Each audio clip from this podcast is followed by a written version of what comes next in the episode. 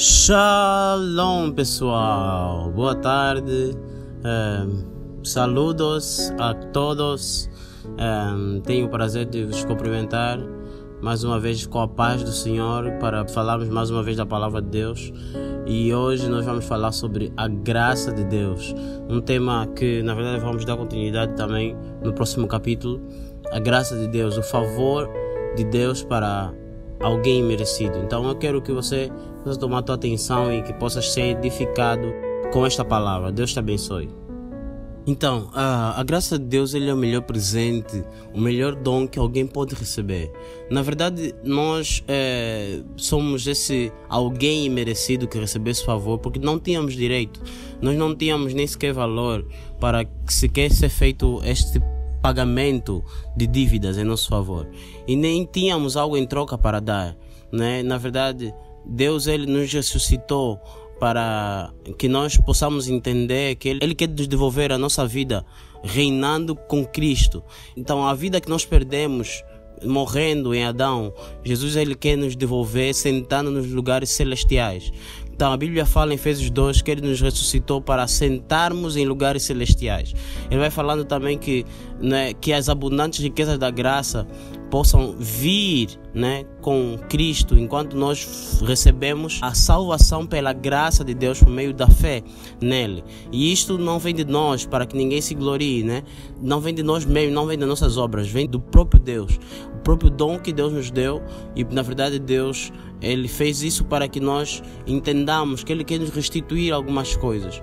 Então, quero falar sobre a graça mais profundamente. Graça, ela faz com que você o que você não pode fazer. Ou seja, isso fala de redenção. Eu já vou falar mais um bocadinho à frente sobre isso.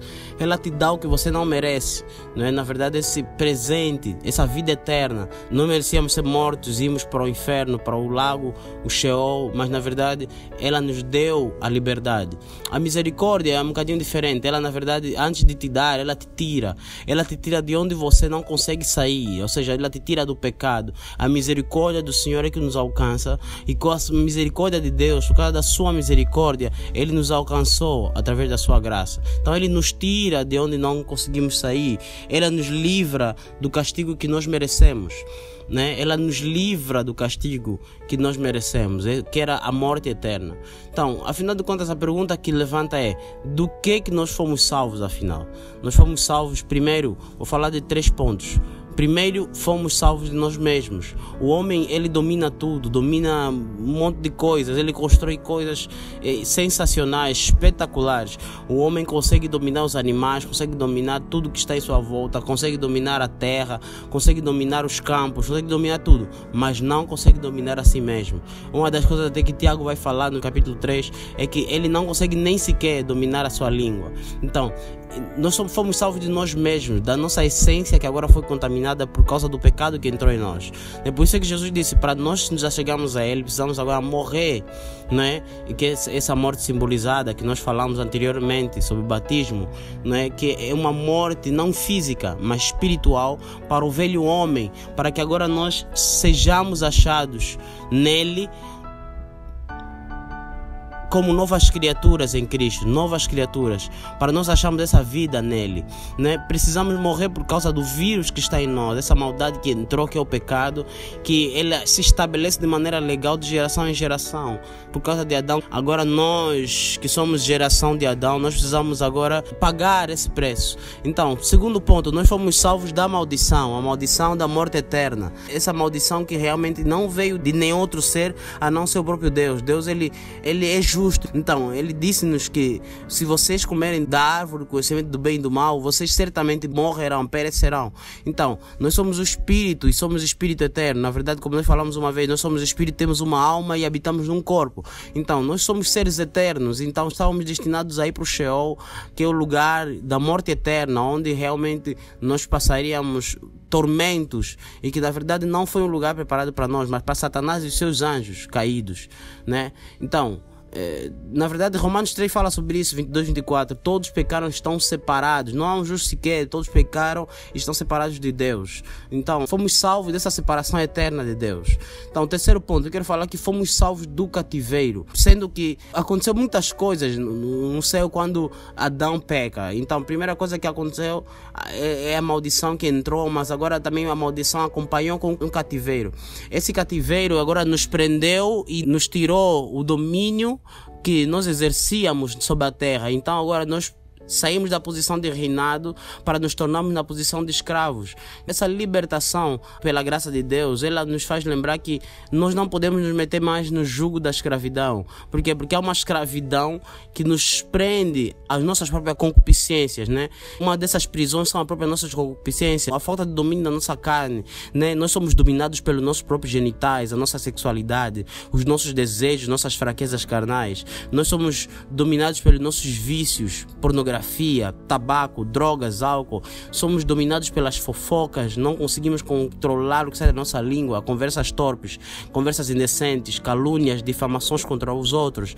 Nós somos dominados pelo amor ao dinheiro, né? a avareza, aquilo que nos faz colocar o dinheiro acima de pessoas, acima de qualquer outra coisa.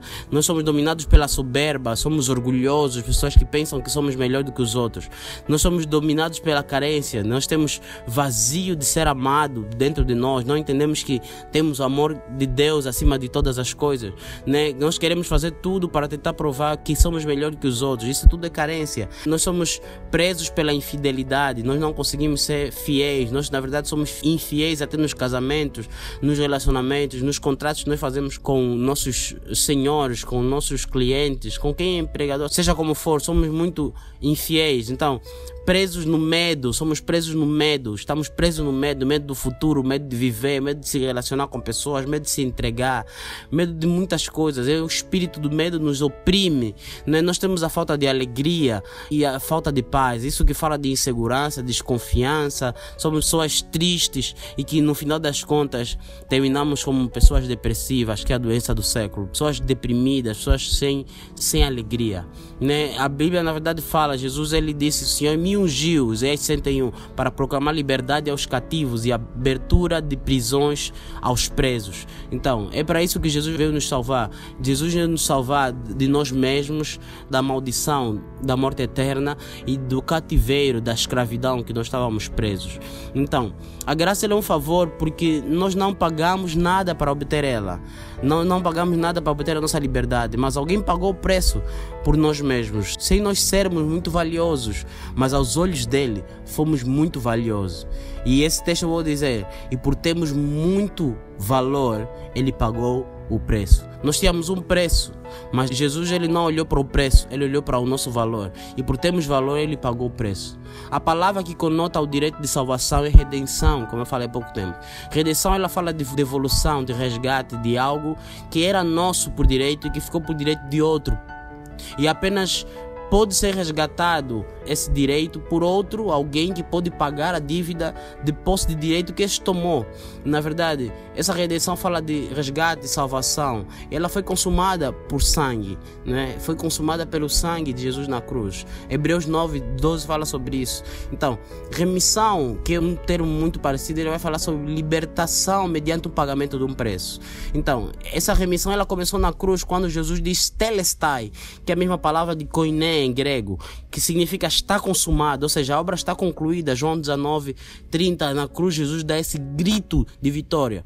Isso em relação a nós se refere à nossa liberdade. Só que para nós não era moeda nem ouro algum que podia pagar o preço, mas apenas sangue inocente. O sangue que na verdade no Antigo Testamento as pessoas faziam isso para obter perdão, para a liberdade de seus pecados, certos pecados, na verdade, que através de sangue de animais, eles faziam sacrifícios para tentar agradar a Deus. Mas ainda assim, esse sangue era insuficiente.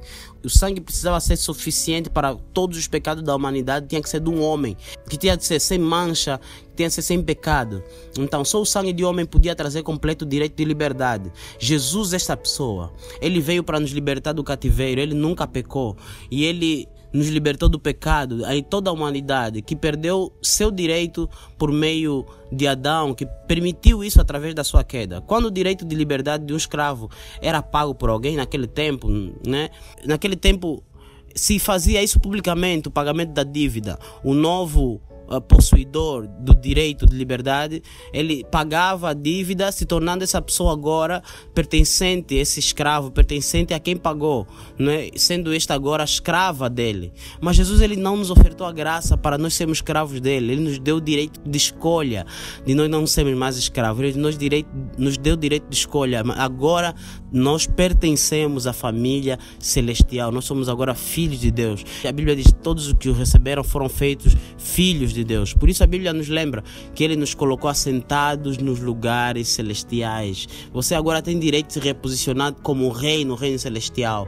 Você era um rei quando você foi criado. Então, a partir de agora, aqui na terra, começamos a aprender com Ele como reinar. O reinado com Cristo não começa no céu, começa agora, né? Sendo mansos e humildes, como ele disse, aprendei de mim porque eu sou manso e humilde de coração. Nós agora começamos a ser parecidos com ele, caminhando sempre em misericórdia até o dia do juízo, porque a Bíblia diz que alcançarão misericórdia e reinarão eternamente com Jesus. Então, os mansos herdarão a terra, os misericordiosos alcançarão misericórdia. Então, mesmo Tiago vai falar sobre isso. O juízo será sem misericórdia sobre aqueles que não fazem misericórdia, mas a misericórdia triunfa do juízo. Então, isso é que Jesus quer. Ele, ele não quer sacrifício, não quer os sacrifícios que, que, que se fazia antigamente. Ele quer misericórdia, quer homens misericordiosos que andam segundo o coração de Deus. Isso fala com quem estamos tornando parecidos. A Bíblia fala que nós somos transformados de glória em glória, na mesma semelhança do Rei dos Reis, Jesus, né? a mesma semelhança de Jesus. Então, com quem estamos parecendo? Essa é a questão. Com quem estamos parecendo? Que reino fazemos parte? Que reino estamos construindo? A graça de Deus te alcançou não para ser simplesmente salvo. A graça te alcançou para seres um edificador do reino e não do teu próprio império pessoal, né? Que agora muitos têm usado o evangelho para se autopromover. Na verdade, ele nos fez edificadores de forma não nos parecemos com coisa, nem nos parecemos com outros senhores, porque ninguém pode servir dois senhores. A Bíblia diz que ninguém pode servir dois senhores, ou aborrece um e ama o outro, ou se dedica a um e despreza o outro. Então, Nilson Júnior, um, um profeta, ele diz que já não é o que estamos falando, já não se trata do que estamos falando ou fazendo, mas o que estamos nos tornando. Já não se trata do que estamos falando ou fazendo, se trata do que estamos nos tornando. Com quem estamos nos tornando parecido? Nós precisamos entender que a graça de Deus ela quer nos, nos restabelecer a nossa imagem, a nossa imagem pelo qual nós fomos criados, imagem e semelhança de Deus. A graça é de graça, mas não é barata, porque ela vai te custar tudo. Vou repetir isso: a graça é de graça, mas não é barata, porque ela vai te custar tudo. Porque nos dias dos profetas o Senhor exigia sacrifício, mas na graça o Senhor já não quer sacrifício, Ele quer tudo de nós.